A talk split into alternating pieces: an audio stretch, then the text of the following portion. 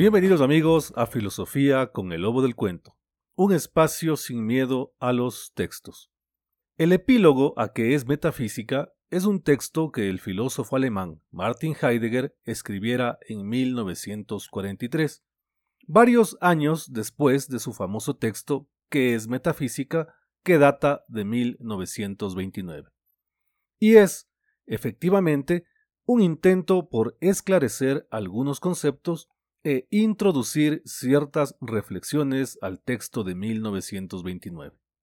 A los conceptos de angustia y de nada, que ya los conocemos si escuchamos los dos audios anteriores, se suma el concepto de pensar esencial, sacrificio y agradecer, entre otros.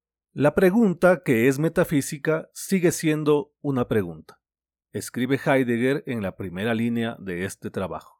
Tal afirmación resulta, de entrada, chocante si tomamos en cuenta que en su texto de 1929 ya nos había entregado, después de mucho bregar, una respuesta que aceptamos como satisfactoria. Cito, el ir más allá de lo ente ocurre en la esencia del Dasein pero es que este ir más allá es la propia metafísica. Es eso lo que explica y determina el que la metafísica forme parte de la naturaleza del hombre.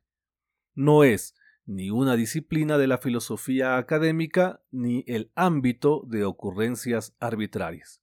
La metafísica es el acontecimiento fundamental del Dasein. Es el Dasein mismo. Fin de la cita. Como lo afirma Heidegger, la pregunta ¿qué es metafísica? está, afortunadamente, condenada a seguir siendo una pregunta, y la seguiremos haciendo dentro de los parámetros o límites del lenguaje, aunque la metafísica esté más allá del lenguaje y procure superarlo. Pero afirma además que si bien la pregunta nace dentro de la ciencia, no está obligada a partir de lo que entendemos como ciencia. En otras palabras, que la respuesta no nos ha hecho olvidar la pregunta. Lo que sí ha hecho es abrir nuevas posibilidades a la respuesta. Y eso es lo que hace Heidegger en este trabajo. Por ejemplo, cuando plantea, abro comillas, que no solo el ente nace del ser, sino que también y de modo aún más inicial el propio ser reposa en su verdad, y la verdad del ser se presenta como el ser de la verdad. Cierro comillas. Con esto desata una nueva pregunta esencial. ¿Qué es metafísica en su fundamento? Pregunta que, si bien es cierto, debemos plantearla desde la metafísica y desde el fundamento de la metafísica, ya no podemos considerar una pregunta metafísica. Este tipo de dificultades que presentan las preguntas metafísicas son la consecuencia de un constante preguntar. Recordemos que una pregunta metafísica nos proporciona una respuesta esencial que no es el fin del preguntar. El preguntar va más allá de la respuesta. El preguntar es sólo el comienzo de lo que Heidegger llama una responsabilidad. Esta responsabilidad implica, pese a todos los obstáculos, seguir preguntando. En este sentido, el filósofo alemán reconoce dos tipos de obstáculos con los que se enfrenta el que investiga una cuestión metafísica. Primero, lo enigmático que nos puede resultar el ámbito de lo que se está pensando. Segundo, la incapacidad o la falta de voluntad para pensar estos asuntos.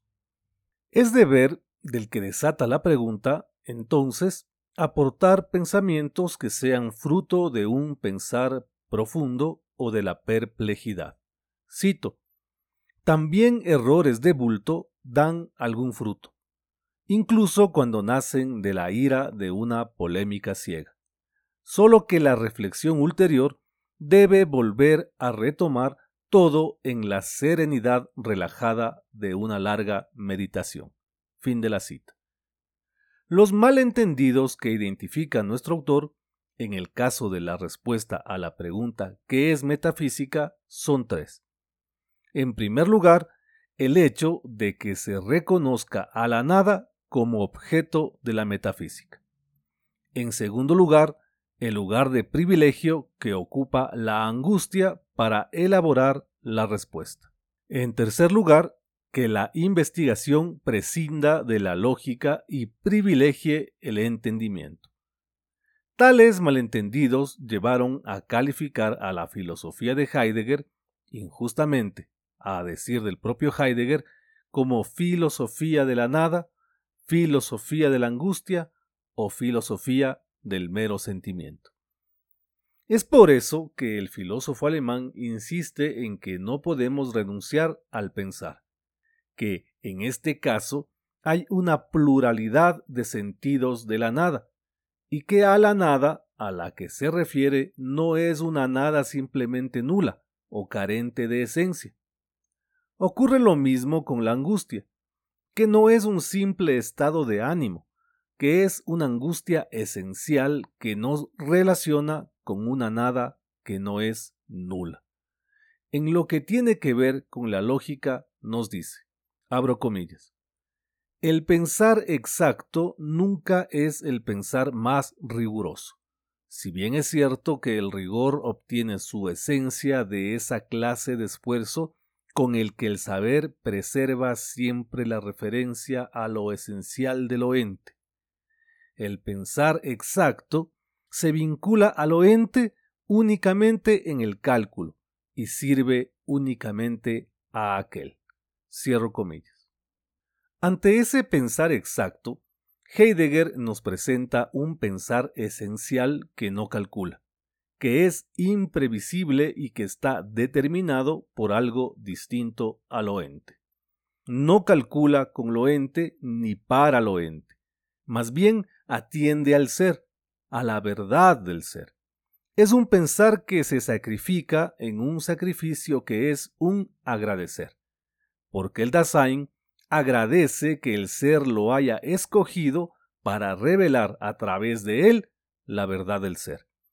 Y es en esta relación en la que la palabra cumple un rol fundamental, pues es a través de ella que el ser puede revelar su verdad.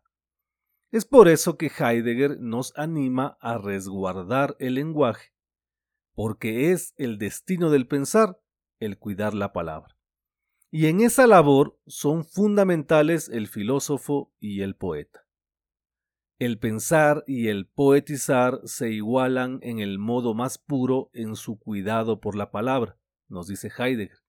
Y en una frase maravillosa clama, el pensador dice el ser, el poeta nombra lo sagrado. Como ya sabemos, una de las principales preocupaciones de Heidegger es el ser. Y en este sentido, sus argumentos defienden la idea de que la filosofía, en su afán por acercarse o definir al ser, ha profundizado su estudio en algo totalmente distinto, en el ente.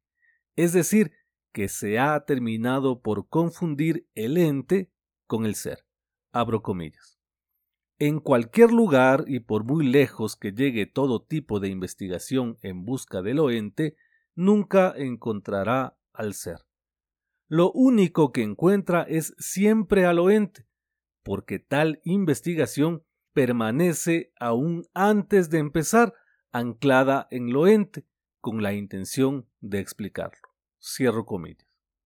El ser que se rehúsa a ser representado o a ser producido como ente es, en principio, algo radicalmente distinto de lo ente. Es por eso que Heidegger advierte que buscar el ser apoyándose o reproduciendo tal confusión es el más grande error de un pensamiento occidental que básicamente ha olvidado al ser.